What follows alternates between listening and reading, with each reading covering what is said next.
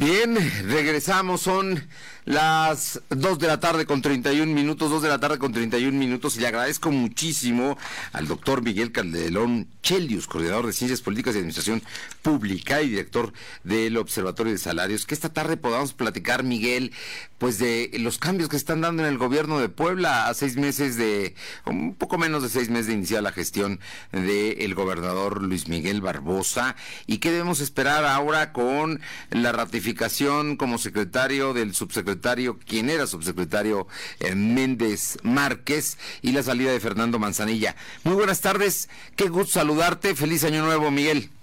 Felicidades, Fernando, y provecho a todo el auditorio, que me imagino varios andarán comiendo.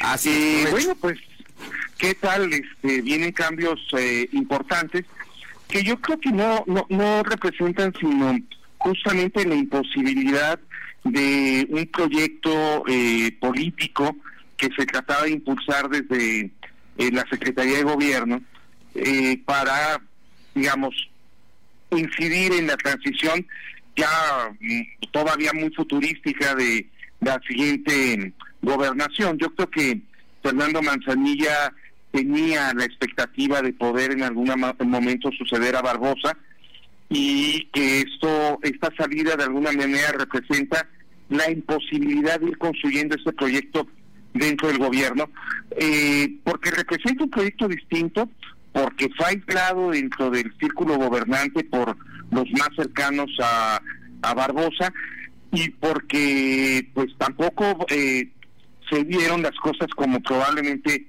previeron en algún momento que pudieran suceder. Entonces, me parece que es muy claro que Fernando Manzanilla se va al Congreso a tratar de, desde otro lugar fincar ese ese proyecto probablemente a través de ser candidato a la presidencia municipal y luego a la, a la gobernatura eh, y esa negociación desde el Congreso a nivel federal y salirse del ámbito estatal. Bien, oye, entonces tú le sigues viendo futuro a Manzanilla, digamos, desde la posición que tiene. Él es diputado federal por un distrito de la ciudad de Puebla que ganó por mayoría. Bueno, yo creo que futuro sí. No sé si un futuro como el que él está aspirando a, tener de, de las alturas de la gobernatura, una cosa así, no lo sé.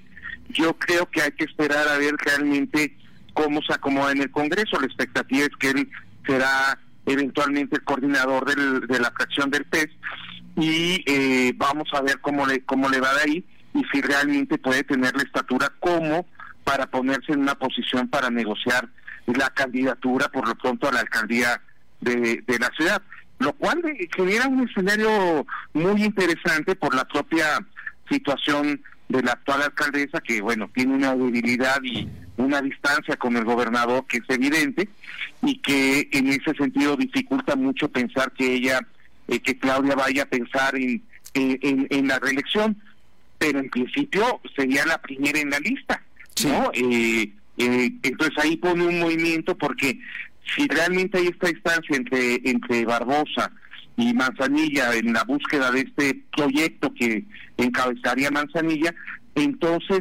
eso podría en un momento dado permitirle a Claudia Rivera reconstruir su relación con Barbosa y tal vez tener viabilidad hacia las elecciones intermedias. Se ve difícil en este momento, pero me parece que estos movimientos empiezan a dar juego en ello.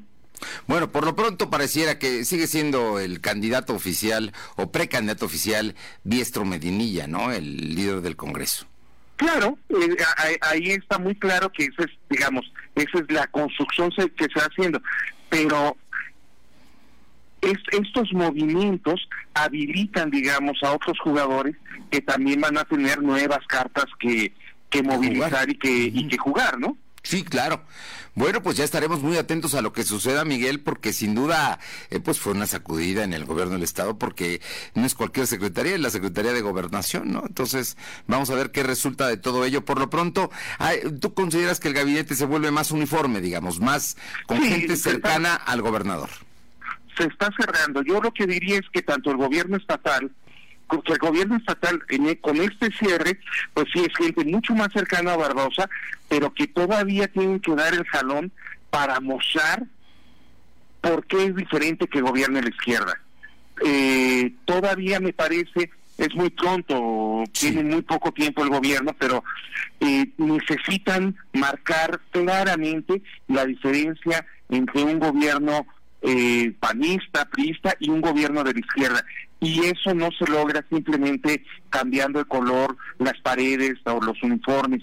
Hay que mostrar realmente políticas distintas y ahí me parece que tienen que reforzar muchísimo.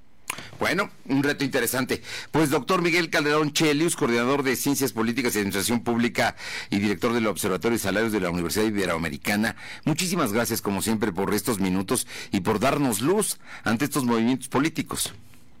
Pues un abrazo Fernando y estamos en contacto. Un abrazo y muchísimas gracias. Muy, muy, buenas tardes. Son las 2 de la tarde con 37 minutos. 2 con 37 minutos y bueno,